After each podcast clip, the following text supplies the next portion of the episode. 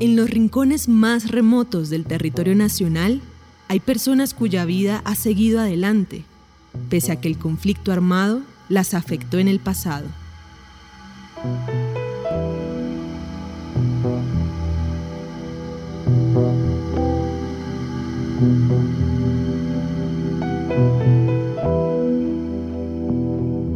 Cuando Clemencia López estaba en plena adolescencia, le tocó salir corriendo de su casa por amenazas de las FARC. Soy de Neiva Huila y estábamos en un barrio de Neiva, era supremamente joven, tenía 16 años y tenía una relación con una persona que estaba vinculada mm, al ejército y a partir de esa relación, pues digamos que recibimos amenazas y nos fuimos a vivir a San Vicente del Caguán en el Caquetá. Digamos que también mi compañero tenía como un familiar, un primo que tenía, digamos, un pedazo de tierra allá y tenía vacas, mm, sembrados de maíz, porque no solamente estaba él, sino también uno, un primo mío, un hermano de, de él y otro primo de él ser soldado profesional era como una alternativa de proyecto de vida para los jóvenes de estos barrios populares ahí en Neiva. Eh, entonces, cuando se recibe la amenaza, él opta por retirarse. Corría el año de 1993 y San Vicente del Caguán era una zona dominada por las FARC. Había extorsiones, yo lo que oía era que tocaba pagar, digamos, como una vacuna, una extorsión, por el número de cabezas de ganado que se tuviera. La Coalición Internacional de Sitios de Conciencia y Javeriana Estéreo Bogotá presentan la serie radial 50 vidas. El capítulo de hoy, Siempre el blanco es el joven.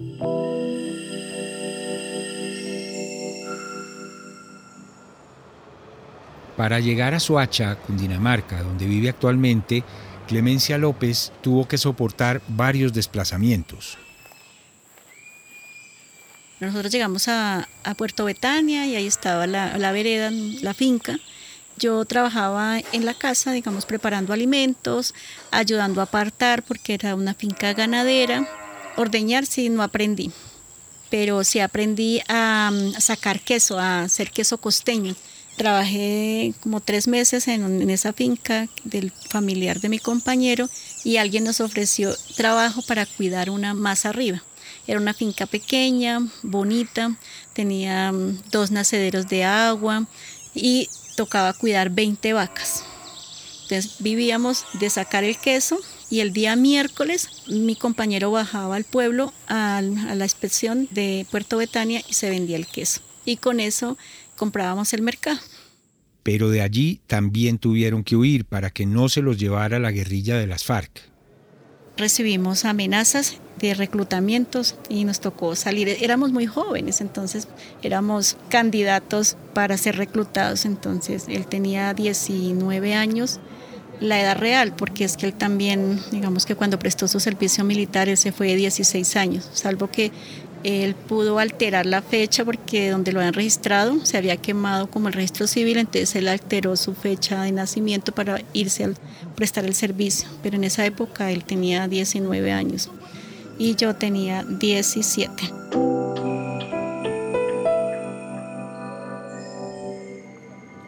Y en una ocasión que fuimos al pueblo un domingo a comprar unas cosas de mercado, llegamos a la casa y teníamos todo revolcado, las cosas nos habían, habían entrado al lugar y habían revolcado todas las cosas. Y un perrito que teníamos estaba súper escondido. Cuando salimos vimos muchas huellas de los de botas ecuatorianas que usa la gente por allá en ese lugar. Bueno, esa noche recuerdo que no nos quedamos ahí en la casa, nos fuimos a allá, que era como a 10 minutos la otra finca. Ese señor sí tenía más cabezas de ganado, recuerdo que tenía como 500 cabezas de ganado. Clemencia López y su pareja tenían claro lo que podría sucederles si terminaban en las filas de las FARC. Donde llegamos a la primer finca, habían jóvenes de la misma edad nuestra. Ellos fueron reclutados a la fuerza, eran tres y los tres están muertos, fueron asesinados. Siempre como que pensábamos era en, en sobrevivir, en tener techo, comida, y ahí había, entonces estaba el techo, la comida, pues se sembraba plátano, yuca, se cuidaban las vacas y ahí teníamos la leche, los huevos pues con las gallinas. Ya siempre pensábamos era como en, sobrevivir de otra manera.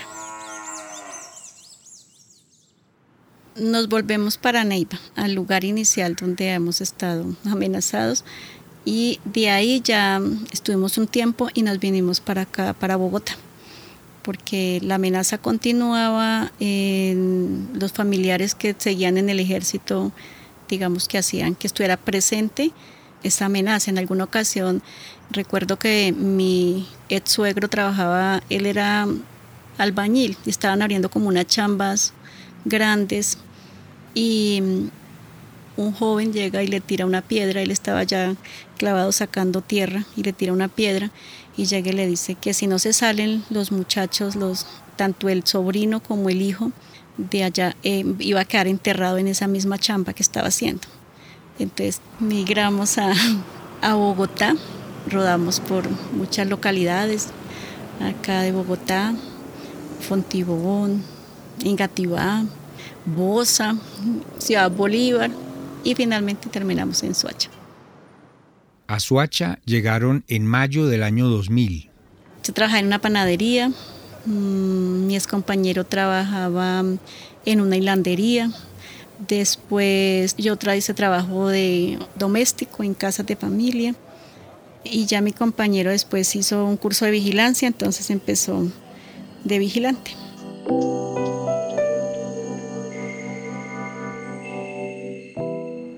Construimos una casa y esto, entonces ya tiempo después y a raíz de todo este liderazgo, de vivir también violencia intrafamiliar, entonces también me cuestioné muchísimo frente a lo que estaba haciendo y cómo estaba viviendo, siendo víctima también de todas estas cosas, entonces eh, optamos por separarnos. Lo de tener casa resultó una ilusión. Digamos que en Soacha hay una figura que es la figura del tierrero el tierrero junto con su banda delincuencial va y invade y ahora mismo, digamos mucho después, con la seguridad de los paramilitares van e invaden un terreno, lo miden y lo empiezan a lotear. Y entonces tú vas y compras un pedazo y te hacen eso una promesa de compra-venta. Digamos, es tener una vivienda de una forma irregular, porque sin acceso a servicios públicos, sin movilidad, o sea, es un pedazo de tierra en la nada. Pero en Soacha, Clemencia López encontró la vocación que además de la crianza de sus tres hijos, le da sentido a su vida, la casa Ernestina Parra. Durante ese mismo periodo de el tema de la vivienda, también que yo accedo a tener ese ranchito ahí en la Comuna 4, también me vinculo a los procesos organizativos, en este caso de mujeres empiezo a entender que las mujeres se organizan, empiezo a entender que hay unas luchas que debemos llevar adelante nosotras.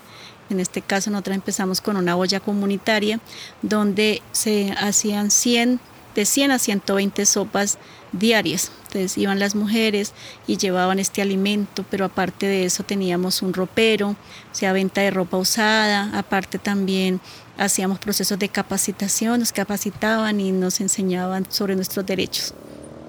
Yo creo que a veces es como mm, la misma solidaridad es también de la gente, ¿no? Yo creo que yo me he sostenido y soy la que soy porque hay mucha gente a mi alrededor, mucha gente que nos apoya de una u otra manera, ya sea, digamos, solidariamente, económicamente, moralmente. Y bueno, sí, realmente en unos contextos difíciles, inclusive a veces mis hijos me dicen, que yo tengo tres hijos, eh, me dicen, si no nos hubiera sacado de allá, de pronto nosotros no existiríamos. Cuando están hablando de allá, están hablando del barrio El Oasis en Cazucá, porque digamos que es un lugar, un contexto difícil donde día tras día matan jóvenes, donde digamos siempre como el blanco es el joven. Pero bueno, la vida nos ha ido llevando. En estos momentos mi hija, yo tengo una hija de 28 años, es una chica trabajadora, en este momento está estudiando ingeniería electrónica, un chico de 26 que va a ser próximo ingeniero sanitario. Y uno de 18 que está mirando cómo sigue su camino profesional.